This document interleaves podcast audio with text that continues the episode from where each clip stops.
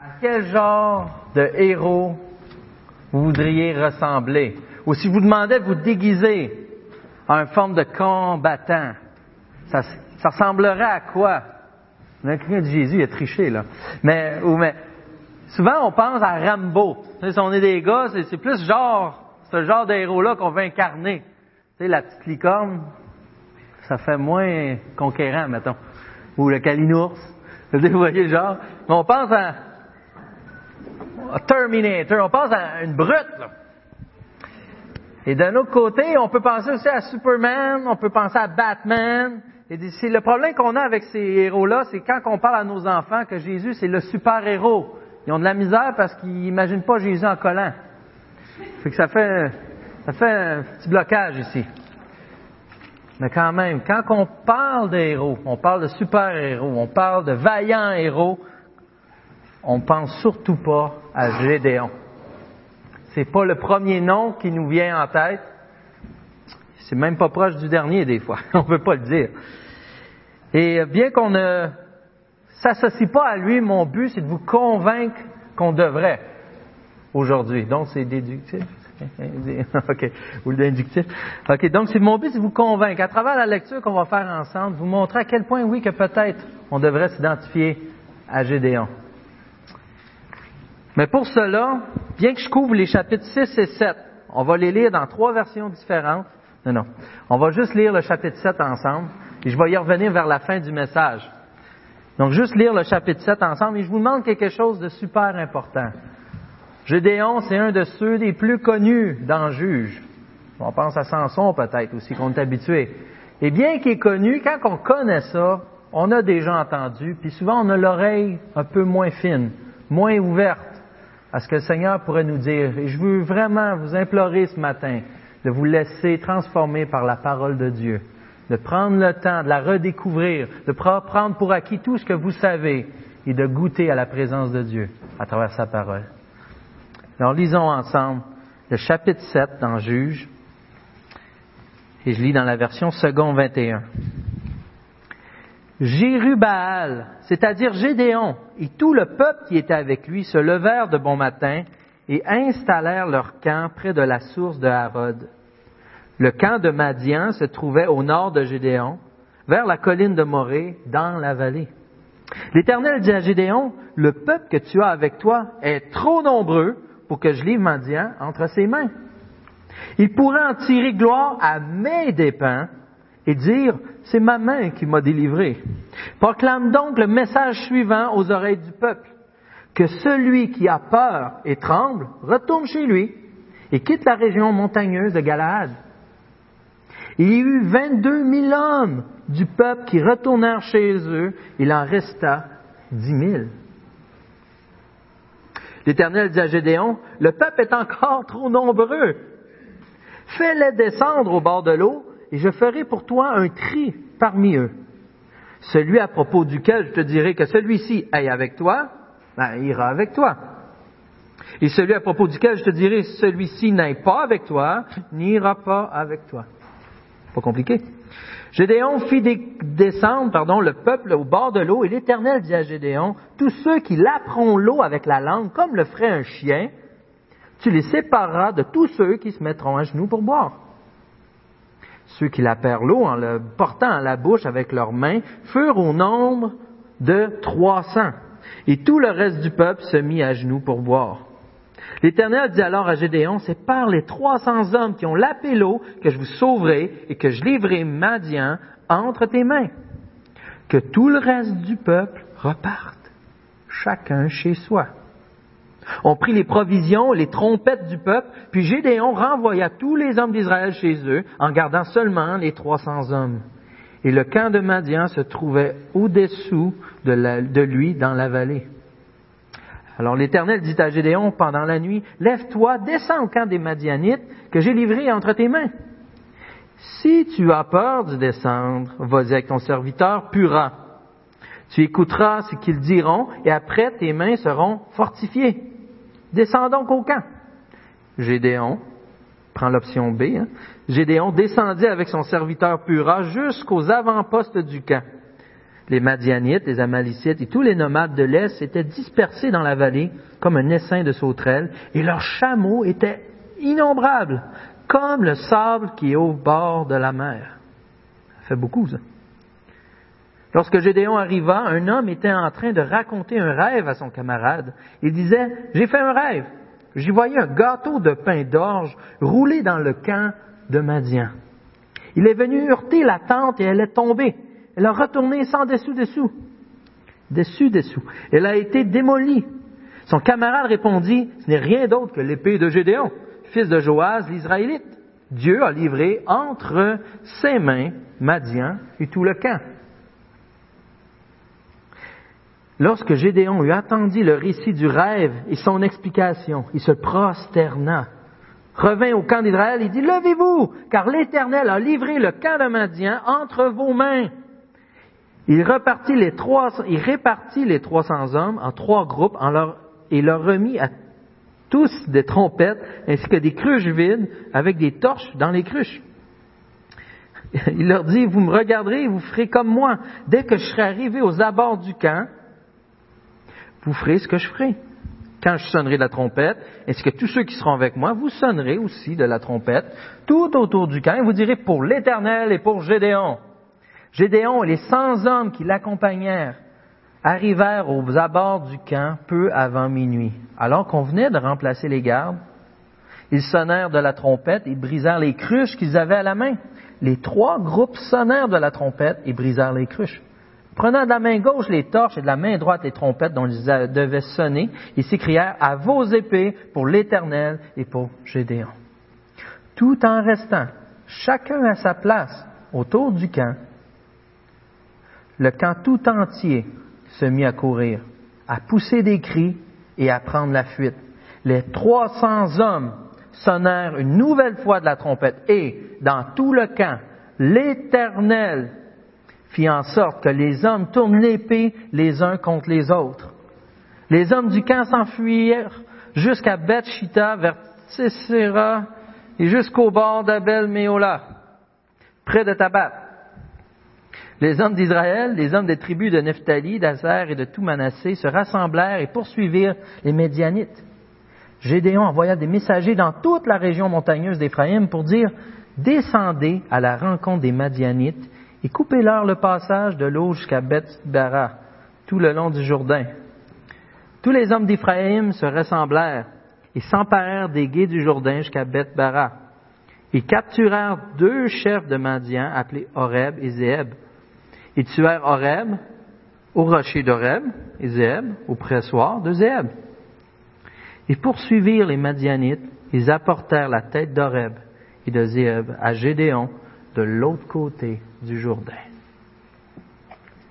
Oui, la parole de Dieu, la puissance de Dieu, c'est qu'on est témoin ce matin à travers sa parole. Juste prier avant de continuer, s'il vous plaît. Alors, mon cher papa, c'est le Dieu qui fait de grandes choses. C'est le Dieu qui fait des miracles. Et c'est tellement, c'est tellement grandiose, Seigneur, que des fois on a de la misère à y croire. Seigneur, autant qu'on peut tomber dans le déjà vu, qu'on est habitué d'entendre l'histoire, autant qu'on peut avoir des doutes sur certains points. Seigneur, peu importe ce qu'on en est, viens nous rencontrer ce matin. Par ta parole, par ton esprit. Change nos cœurs. Ébranle-nous. Montre-nous ta vérité. Montre-nous qui tu es. Encore une fois ce matin, on t'en prie. Donne-nous cette grâce, cette grâce d'être avec toi d'être encore plus près de toi, de te voir davantage comme tu es, grand, merveilleux, puissant, Seigneur et Sauveur. En Jésus que je te prie, bénis ce temps. Amen. Juste mentionner, il y a des commentaires des fois qui sont utiles puis qu'on utilise plus ou moins. Cette fois-ci, il y en a eu un de Tim Keller qui s'appelle Judges for You. Euh, que les autres aussi utilisent et que j'ai été surpris. Il y a quelques points qui, sont euh, que j'ai pris de ce livre-là. Ça va pouvoir voir ensemble. Fait que j'ai pas décortiqué, mais je voulais vous le dire, je veux donner l'honneur à celui euh, qui a fait le travail au début. J'ai trouvé ça vraiment édifiant. Je ne pouvais pas passer à côté de vous donner euh, des choses comme ça. Ce qu'on voit premièrement, on voit qu'on est dans le livre des juges, on voit que la routine revient. Qu'est-ce que ça veut dire ça? Ça veut dire que depuis Josué, il y a comme un vide. Et les gens sont un peu laissés à eux-mêmes et qu'est-ce qu'ils font quand ils ne savent pas quoi faire? Ils disent, ah, ben, on va détourner de l'éternel. Donc on va aller adorer d'autres dieux. Et en faisant chose, ils font ce qui est décrit au verset 1. Les Israélites firent, au chapitre 6, pardon, ce qui déplaît à l'éternel. Et comme d'habitude, l'Éternel les livre entre les mains de Madian pendant sept ans. Et là, c'est de Madian, mais c'est d'autres tribus dans le passé qu'on voyait. Et Dieu fait ça pas parce qu'il est cruel, pas parce qu'il veut les chicaner, dans le sens des punir, ça t'apprendra, mais parce qu'il veut les ramener à lui. Et c'est le moyen, dans la souffrance, malheureusement, que quand on a une tête de cochon, on se tourne vers l'Éternel. Et Madian, c'est la pire des dominations qu'ils ont connues jusqu'à présent, car ils sont obligés même de quitter, d'aller se réfugier dans les montagnes. Mais les Madianites sont des brillants, eux autres. Ils attendent que tu fasses tes récoltes, puis ils viennent tout manger, ils viennent tout arracher, ils viennent tout enlever, ils te laissent plus rien.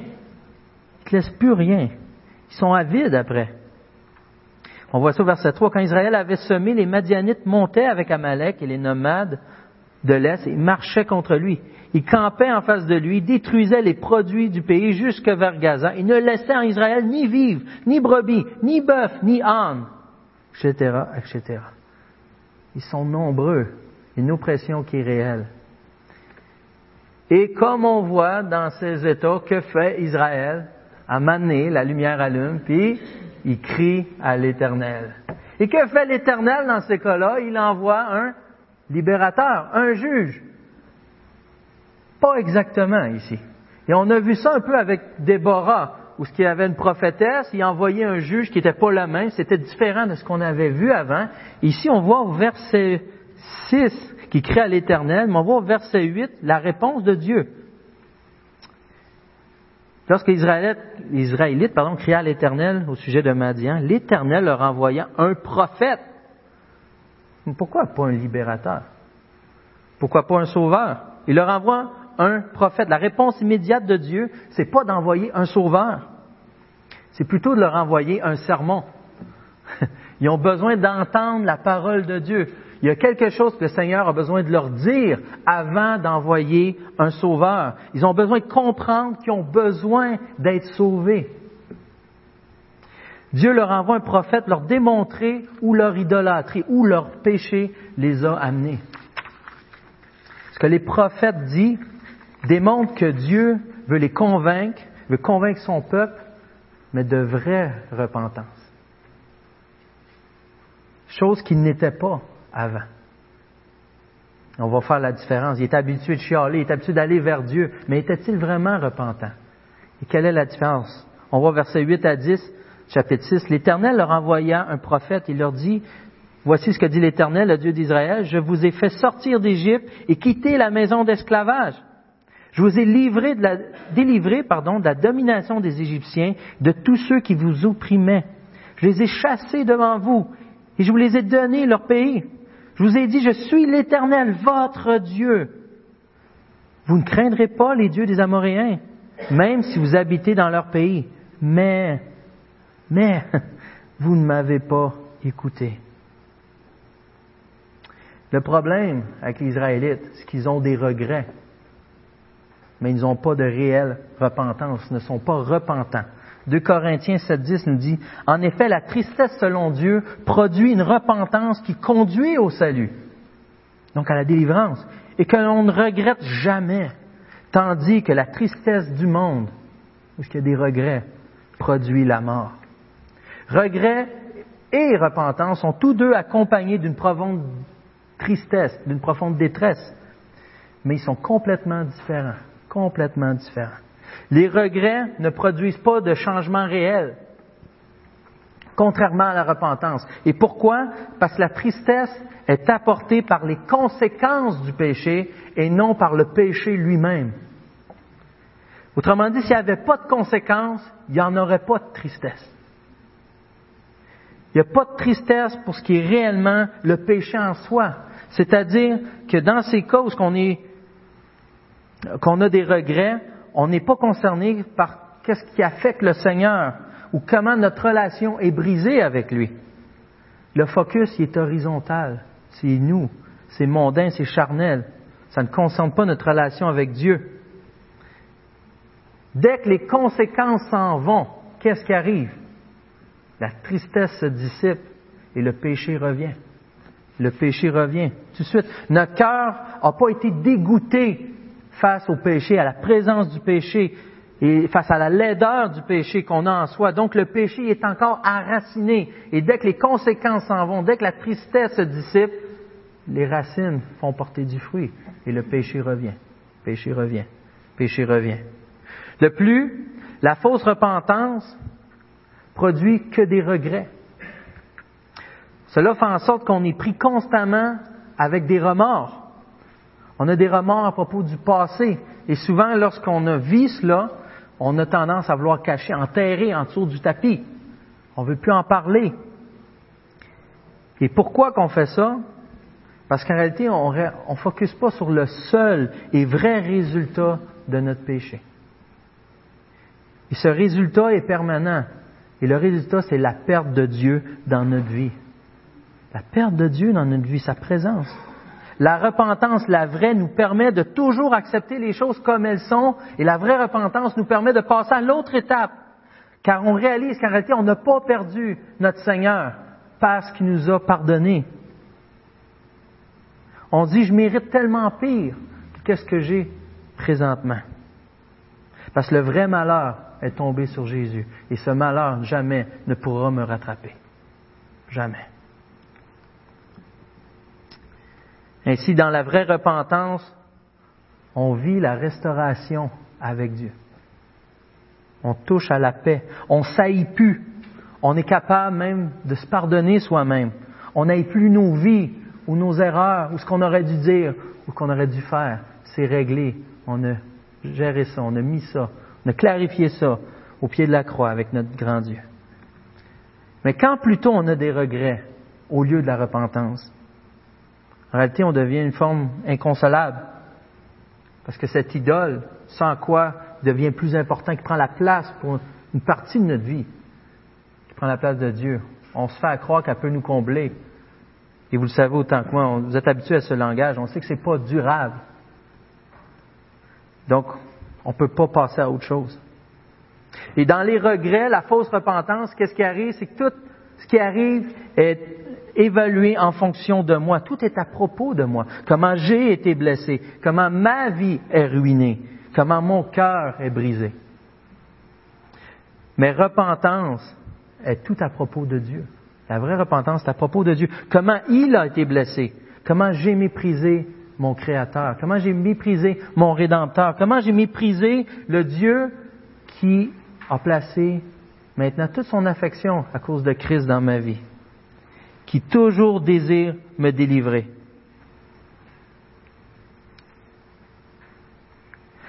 Dans nos vies, est-ce qu'il y a des joies qui sont volées?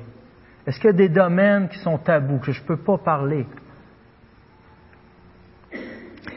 Et qui en réalité sont causés à cause d'un péché. Est-ce que j'ai un pattern dans ma vie que je ne réussis pas à avoir la victoire, qui revient constamment, qu'il n'y a pas de progression? Et si c'est le cas, il y a des bonnes chances que j'ai des regrets, mais que je n'ai pas la vraie repentance envers Dieu. J'ai besoin d'aller auprès de lui afin d'être libéré. Mais donc, avec ce prophète, si on revient à Israël, qui a été envoyé, quelle est la réponse d'Israël? On peut voir clairement qu'on ne voit pas qu'est-ce qu'Israël a fait. On n'a aucune idée comment ils ont réagi. Je dis, on n'a aucune idée. D'un autre côté, on n'a aucun indice qu'ils ont brûlé leurs idoles ou euh, leur autel qu'ils ont démoli ou qui ont cherché la face de Dieu ou qui se sont repentis d'une manière ou d'une autre. On n'a vraiment aucun indice pour ça. Mais il y a une chose qu'on réalise, c'est que malgré ça, on voit que Dieu apparaît à Gédéon. Donc Dieu va pourvoir un libérateur, il va pourvoir à un juge. Et ça nous fait penser à Romains 5.8, mais voici comment Dieu prouve son amour envers nous, qu'alors que nous étions encore des pécheurs, Christ est mort pour nous. Dieu commence pas à nous sauver car on se repent, mais on se repent en réalité car il a déjà commencé son travail. d'avance. Il est l'initiateur, son salut en nous, par l'œuvre extérieure de Jésus, mais par l'œuvre intérieure aussi, par le Saint-Esprit. Dieu n'attend pas qu'on s'aille repentant de tout cœur. On voit qu'il envoie un libérateur, même avant qu'Israël ait réagi. Il est ce Dieu de compassion. C'est Dieu qui aime vraiment. Mais on ne sait peut-être pas comment Israël a réagi. Mais on a l'exemple de Gédéon. On peut lire au verset 11, chapitre 6, Puisque l'ange de l'Éternel vint, il s'assit sous la térébinthe d'Ophra qui appartenait à Joaz, membre de la famille d'Abiézer. Son fils Gédéon battait du blé au pressoir pour le mettre à l'abri des Madianites. Qu'est-ce que ça nous dit sur Gédéon? Déjà juste en commençant, lorsque l'Éternel lui apparaît, il est dans un pressoir où ce qu'on presse le raisin, où ce qu'on presse le fruit afin d'en tirer le jus. Et ça, on s'assurait que c'est une place qui est cachée, parce que tu veux pas de sable, tu veux pas de terre qui vient dans ton jus. Et ce qui est ironique, c'est qu'il bat pas euh, du, fruit, il est en train de battre du blé. Et le blé, c'est tout à fait le contraire. Tu veux que ça soit au vent parce que tu veux te, tu veux te débarrasser des impuretés. Et ça se faisait au grand vent, si on voit dans Ruth, entre autres. Ça se faisait au grand vent. Donc, ce que ça nous montre, que notre Gédéon, il est caché. Il se cache faire de quoi qui devrait être fait au vent, normalement. Et Dieu lui apparaît. L'ange l'Éternel lui apparaît à ce moment précis.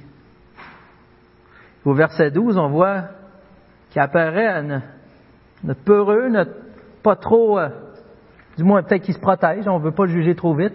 Mais l'ange apparaît et dit, l'Éternel est avec toi. Et c'est une phrase qu'on connaît, mais vaillant héros. On connaît l'histoire, hein? Vaillant héros. Comment? Qui peut être un vaillant héros? S'il y a deux ans à peu près, il y avait une annonce d'AEW euh, qui m'a marqué moi. Et des fois, je fais encore des farces là-dessus, mais c'est comme si quelqu'un appelle, et là, le responsable du, fast-food, donc c'est pas de la pas de la haute cuisine, hein? Il répond, puis là, le, personne veut savoir c'est quoi le nom de votre chef? Et là, ils font des hamburgers. Il regarde, puis c'est Fred. Et il dit Fred.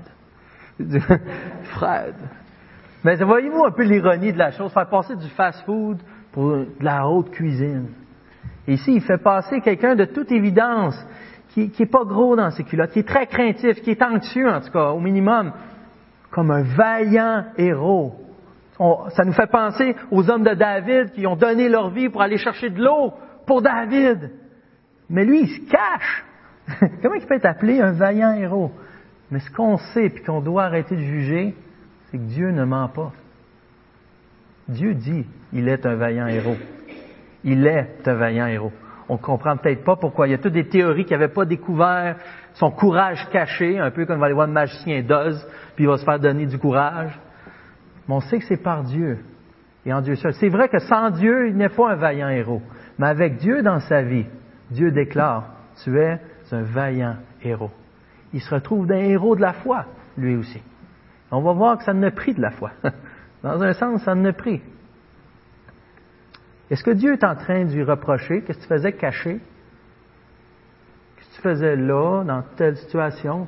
Dieu ne dit rien, date. Il ne dit rien encore. Il dit au contraire, vaillant héros, j'ai une mission pour toi. Et il fait un peu comme Moïse, notre Gédéon, rempli de courage. Ah, tu je suis pas le bon gars, euh, check ma tribu. Euh, il y a toutes sortes d'excuses qu'il essaye de trouver. Puis on dirait que ça marche pas avec Dieu. Hein? Dieu, euh, on dirait qu'il sait ce qu'il veut. même chose pour Moïse, même chose pour même même chose pour Gédéon. Par contre, on voit deux erreurs que Gédéon fait et qu'on a tendance à reproduire. Lorsqu'on voit dans, lorsqu'il parle, l'Éternel se tournant vers lui, il va avec la force que tu as, délivre Israël de l'oppression de Madian. N'est-ce pas moi qui t'envoie? Non, dis non. Mais Gédéon lui dit, ah, mon Seigneur, avec quoi délivrerai-je Israël? Et là, je me suis trompé de place, c'est pas ça que je voulais lire. Je voulais lire au verset 12, je trouvais que ça, se répétait. Mais l'ange de l'Éternel lui apparut, lui dit, l'Éternel est avec toi, vaillant héros. Gédéon lui dit au verset 13, ah mon Seigneur, si l'Éternel est avec nous, pourquoi tout cela nous est-il arrivé? Pourquoi on est dans le trouble? Où sont tous ces actes merveilleux? ceux que nos pères nous racontent quand ils disent l'Éternel nous a-t-il pas fait sortir d'Égypte? Maintenant, l'Éternel nous abandonne et nous livre entre les mains de Madian. L'ironie, c'est qu'il y a l'Éternel devant lui. Puis il dit ça. L'Éternel nous abandonne. Donc, il l'a pas reconnu. Puis, je, vous encourage à faire des recherches sur euh, le Fils de Dieu, euh, les possibilités. Mais bon. Toujours est-il qu'il ne reconnaît pas, là. Mais il y a Dieu. Et c'est quoi sa conclusion? Ça va mal dans ma vie. Il a tendance à blâmer Dieu. Pas directement, mais Dieu m'a abandonné. Au moins, il fait rien, là. Il est au chômage dans notre vie, dans notre situation. Et si on est sincère, quand on est dans nos situations difficiles aussi, on est comme, tu fais quoi, Seigneur? Tu fais quoi, Seigneur? Là, c'est facile de dire juste, OK, tu fais quoi, Seigneur? Mais qu'est-ce qu'on devrait dire à la place? Au lieu de demander à dire à Dieu, il dit, voyons, comment se fait que tu t'es abandonné? Pourquoi tu n'as rien fait? On devrait plutôt prier et dire, Seigneur, montre-moi, qu'est-ce que tu fais? Parce que Dieu, il est à l'œuvre. Montre-moi ce que tu es en train de faire. Montre-moi quel point tu es grand, quel point tu prends soin. C'est correct de lui dire. Je suis convaincu qu'il va répondre. Je suis convaincu qu'il va répondre. La deuxième erreur, on voit que, comme si Gédéon attend une faveur de l'Éternel. Celui-là, on est ton peuple, tu vas-tu faire quelque chose? On pourrait virer la question, puis l'Éternel pourrait dire, ben, c'est plus moi, t'as-tu vu quel genre de gars que j'ai pris comme mon peuple? Tu t'attends à quoi, juste en échange? Qu'est-ce que tu as à m'offrir? Mais c'est pas un Dieu qui pense comme nous, des fois.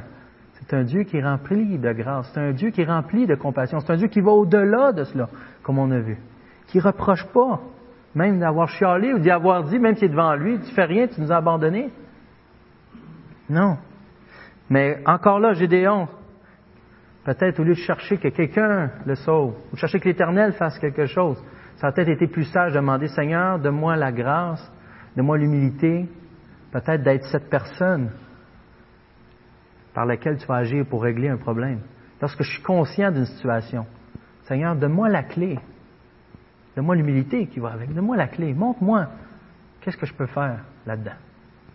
Des fois, ça va être simplement la prière. Mais je crois qu'on est appelé à participer. Et surtout que l'Éternel lui rappelle, je t'envoie toi. Et Dieu, qu'est-ce qu'il va faire? Il va l'envoyer faire un test auprès de son père. Parce que son père a des idoles, cachées, puis pas cachées. des hôtels avec des piliers. Il dit, va, tu vas aller m'enlever ça. Le Seigneur ne peut pas cohabiter avec l'idolâtrie. Et notre vaillant héros s'assure d'y aller de nuit. Mais il y a un non-sens là-dedans, c'est qu'ils vont finir par le savoir. il va pas tout seul. S'il va tout seul, il y a plus de chances qu'il s'en rende moins compte. Mais il avec une gang, et ça s'est su que c'est lui finalement. Mais bon, il quand même, avec, on peut reprocher qu'il a peu de foi, on peut reprocher qu'il est pissou, qu'il est pas courageux. Il va quand même, avec la foi qu'il a. Il va quand même. Puis on voit au, au verset 15. C'est le Monseigneur, délivrerai-je Israël. Je vais être avec toi. Et en bout de ligne, après avoir fait le travail pour euh, auprès du Père, de son Père, de, de détruire l'autel, en construire un pour l'Éternel à la place, on voit que Dieu l'appelle pour la grande mission. Et là vient les fameux passages de peau de vache, ou de peau de mouton plutôt, où ce que on est habitué de dire, j'ai oublié l'autre terme qu'on est habitué de dire, les, les toisons, merci. Et là, ils disent, OK, je le sais, Seigneur, là, je... Tu m'as fait, euh, un beau test avant, d'ailleurs, si vous avez remarqué, si vous avez déjà lu le chapitre, euh, euh, entre 19 et 20, il va chercher, euh, il dit, attends-moi, Seigneur, là, je vais te faire un genre de sacrifice, je veux voir, il veut un autre test. Et là, Seigneur, dans sa bonté, il attend. Il dit, oui, attends.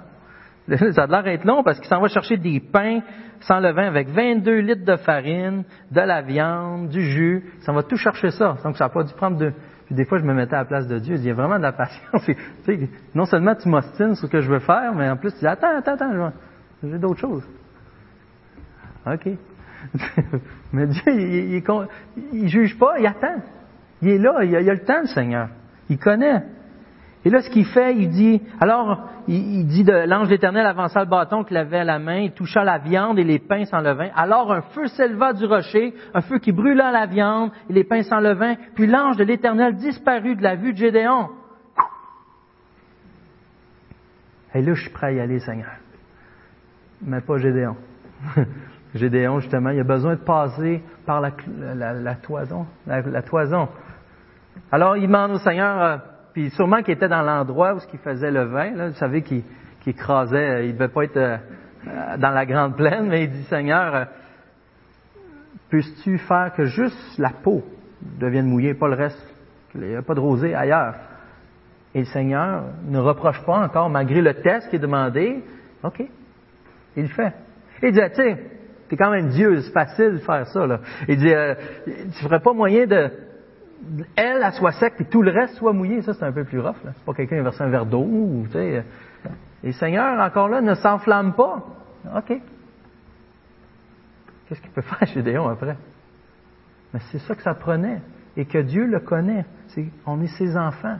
Avec nos enfants, est-ce qu'ils sont tout le temps matures? Comment, comment qu'on agit? On prend le temps des enseignants, on prend le temps des amis, qu'on devrait du moins. On voit que Dieu agit exactement pareil avec Gédéon. Comme il est, il le prend, il l'amène à grandir, il l'amène à avancer, à aller plus loin. Et on se retrouve enfin au chapitre 7, qu'on a lu tantôt. Mais avant, on a tendance à juger un peu Gédéon sur ses tests et il faut se rappeler deux choses. Gédéon n'avait pas le Saint-Esprit, puis il n'avait pas la parole de Dieu. Ce que nous, on a. Et malgré cela, est-ce qu'on est si différent de Gédéon?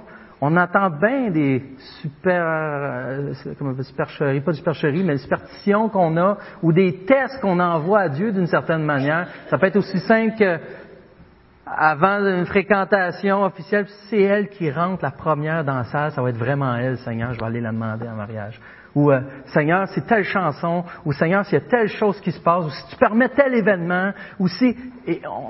On, a plein de genres de tests ou de conditions qu'on donne à Dieu, puis après, des fois, mon raison dit, non, ben, je sais, Seigneur, j'accorde pas plus d'importance que ça, mais euh, on est comme déchiré des fois.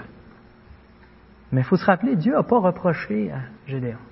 Là où on va trop loin des fois, Seigneur, est-ce que c'est correct si je sors avec un non-chrétien? Est-ce que c'est correct si je vais dans telle place qui clairement te déshonore. Et là, Seigneur, euh, c'est quoi ta volonté là-dessus? C'est là l'erreur qu'on fait des fois. C'est plus un test, c'est de l'absurdité, c'est du péché, c'est justifié, parce que la parole de Dieu est claire à ces sujets-là. Il nous a déjà répondu. Il faut faire attention, ne pas tomber dans ces ouvertures. Et on voit que Gédéon est prêt à être formé par l'Éternel. Il reste une dernière étape, une conversation avec Dieu, d'être convaincu, comme on l'a lu. Et on pourrait se demander, Gédéon, il serait prêt à être le premier à se dire, écoute, là, c'est clair que je suis pas le meilleur choix. Je suis pas le meilleur choix.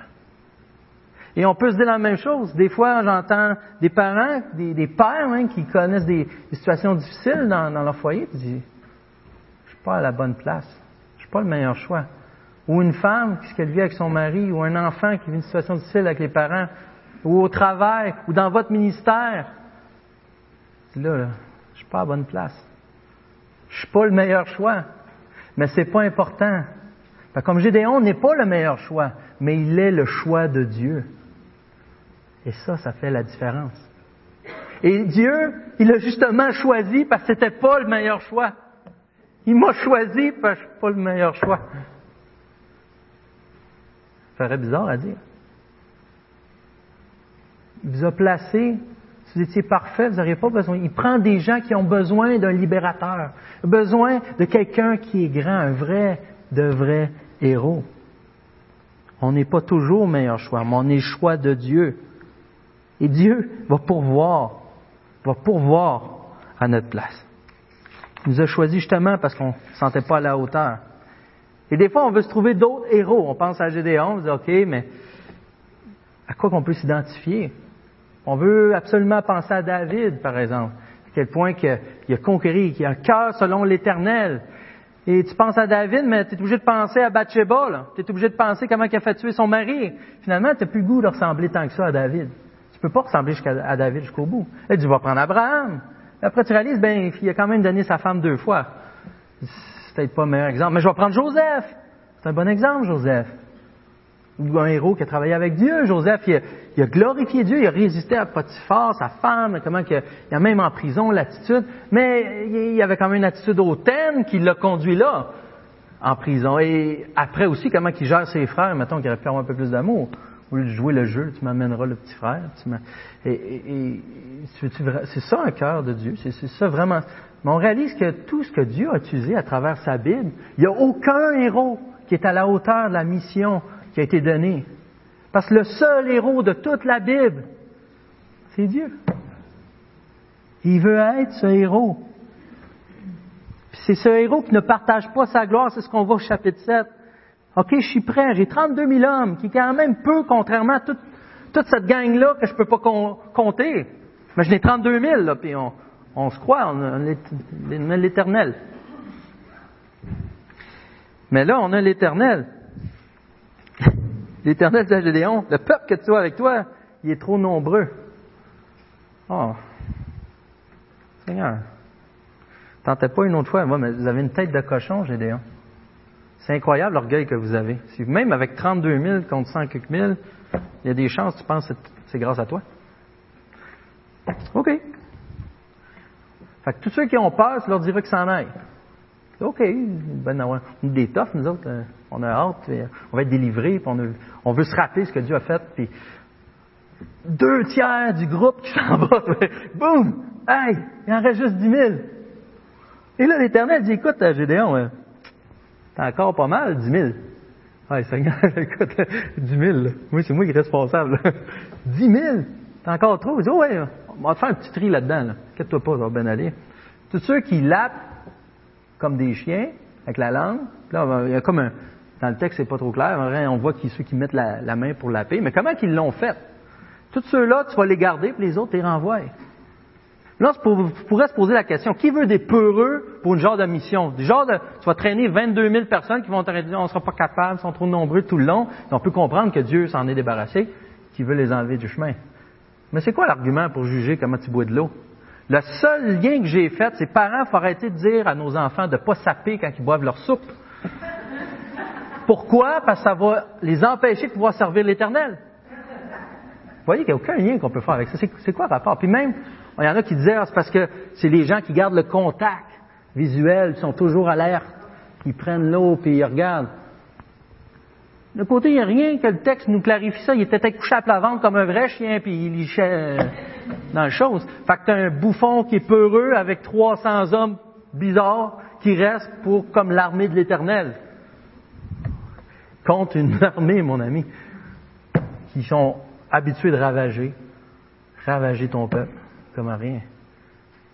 On n'a pas d'indice. Faut, pas, faut faire attention. On n'a pas d'indice là-dessus. Mais ce qui est clair, c'est que ici, l'Éternel ne cherche pas à, à, définir quel genre de combattants qu'ils ont. Il veut juste réduire le nombre. Et pourquoi? Afin que la gloire lui revienne. Parce que les gens vont tirer gloire, mais à ses dépens. Et on ne prend pas la gloire de Dieu. Fait qu'il en reste 300. Il en reste 300. Mettez-vous à la place des 300. C'est beau être tough à mener. Il semble. Il faut pas que tu dormes pendant un bout avant de te, pas trop conscient de ce qui se passe, ou tu as vraiment une foi hors de, hors de tout doute. C'est incroyable. Mais comment Dieu les amène à sa victoire? Et là, il a besoin de convaincre Gédéon. Puis il amène Gédéon, puis c'est là qu'on voit l'amour encore de Dieu envers ce gars qui passe son temps à douter, mais que Dieu ne disqualifie pas, que Dieu accompagne malgré ses faiblesses. Puis il dit au verset 9 du chapitre 7, l'Éternel dit à Gédéon pendant la nuit, Lève-toi, vos camps, que j'ai livré entre tes mains. J'ai livré entre tes mains. Tu as peur, si tu as peur du descendre. Ça répond un peu à la question. Vas-y avec ton serviteur Pura. Tu écouteras, puis tu vas être fortifié. Et lui, bien sûr, Gédéon, il prend l'option 2. Je, vais aller écouter. J'ai pas question, je vais je vais aller écouter. Et quand il va, on peut dire qu'il rentre un peu tranquillement, il, il entend l'autre qui compte son rêve, puis je voyais un gâteau de pain d'orge rouler dans le camp de Madian. C'est quoi qui se dit dans ce temps? Est-ce que Ce que train de dire, c'est-tu moi, ça? Non, non. Je comparais un pain qui, roule. Wow, c'est encourageant, ce Seigneur. Mais pourtant, l'interprétation du songe, il a de l'air hypnotisé ben raide, l'autre, gars, là. C'est incroyable de répondre ça. Puis on dirait qu'il n'y a pas d'émotion, il dit ça comme ça, mais au, verset 14, son camarade répondit, ce n'est rien d'autre que l'épée de Gédéon, fils de Joas, l'Israélite. Dieu a livré entre ses mains Madian et tout le camp. Comme son ami répondait, ah, ben oui. Là, il repart, mais que fait Gédéon à ce moment précis? Il se prosterne. Là, il croit. Là, il adore. Puis là, il est vendu. D'ailleurs, il se dépêche, s'en va au camp, il réveille tout le monde, puis il dit, gang, on fait trois groupes. On est prêt. Dieu a livré le camp entre vos mains. On fait trois groupes, tenez-vous bien. On pogne une cruche vide, mais avec une torche dedans. Je pense qu'on pouvait dire qu'il n'y avait rien dans la cruche, j'imagine. Mais une cruche vide avec une torche dedans, pour qu'ils nous voient arriver. Puis une trompette. On s'en va là. Quand je vais sonner, quand je vais casser ma, ma cruche, vous allez le faire en même temps que moi, vous allez crier pour l'Éternel et pour Gédéon. Là, je me mets à la place des 300, je dis, OK, puis après, c'est pas. Après, on dirait qu'il n'y a pas de foi. Mon ami, il en faut de la foi pour aller là.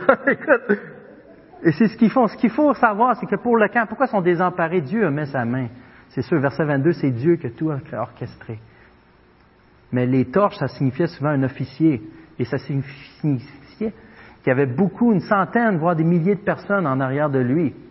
Donc les autres, ils voient le camp entouré de milliers de personnes. Ils, dans le changement de chiffre, fait qu'il y en a qui sont à moitié endormis, sont parmi les chameaux, qui sont, c'est le cahu total. Et l'Éternel, au verset 22, fait sa job merveilleuse encore. Les 300 hommes sonnèrent une nouvelle fois de la trompette, et dans tout le camp, l'Éternel fit en sorte, l'Éternel fit en sorte que les hommes tournèrent l'épée les uns contre les autres. Le camp s'enfuit, c'est la victoire totale. Quelle gloire ont maintenant les 300 lorsqu'ils reviennent au camp? T'as-tu vu comment on les a plantés? J'avais ma cruche puis ma trompette. Euh, euh, non, c'est ceux qui n'ont aucune gloire. Mais est-ce qu'ils sont déçus pour autant? Contraire, ils ont les yeux, ils adorent Dieu. Dieu les a délivrés, il a fait une œuvre incroyable. Puis on est appelé à vivre la même chose lorsqu'on se confie en notre grand Dieu.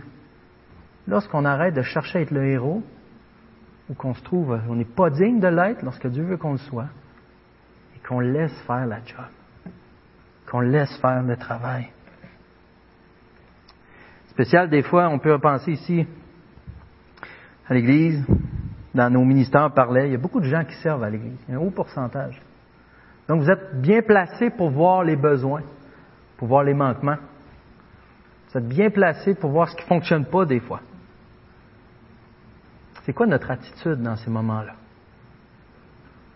Ce que je vous encourageais à faire, on n'est pas obligé d'attendre que ça aille mal pour crier à l'Éternel.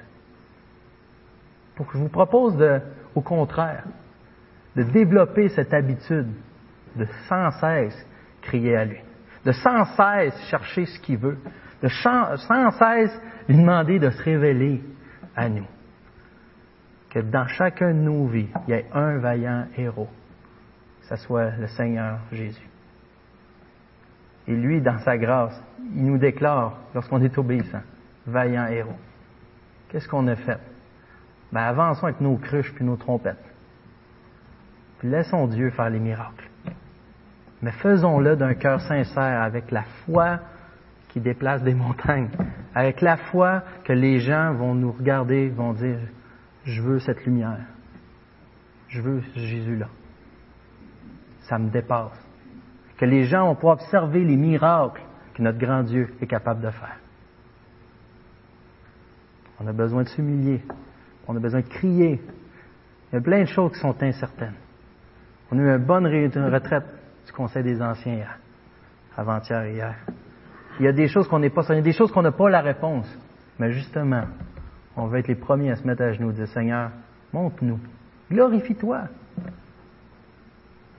Alivois est avec nous. Je vous invite, je vous invite vraiment à vous confier pleinement, pleinement en Dieu, en Jésus-Christ.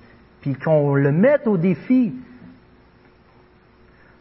En passant sur les défis, remarquez qu'il y a tellement d'espace, il y a tellement de place dans la Bible où que Dieu lui-même donne un signe. Lorsque tu vas voir ça, lorsqu'il va arriver telle chose, lorsqu'il va arriver telle chose.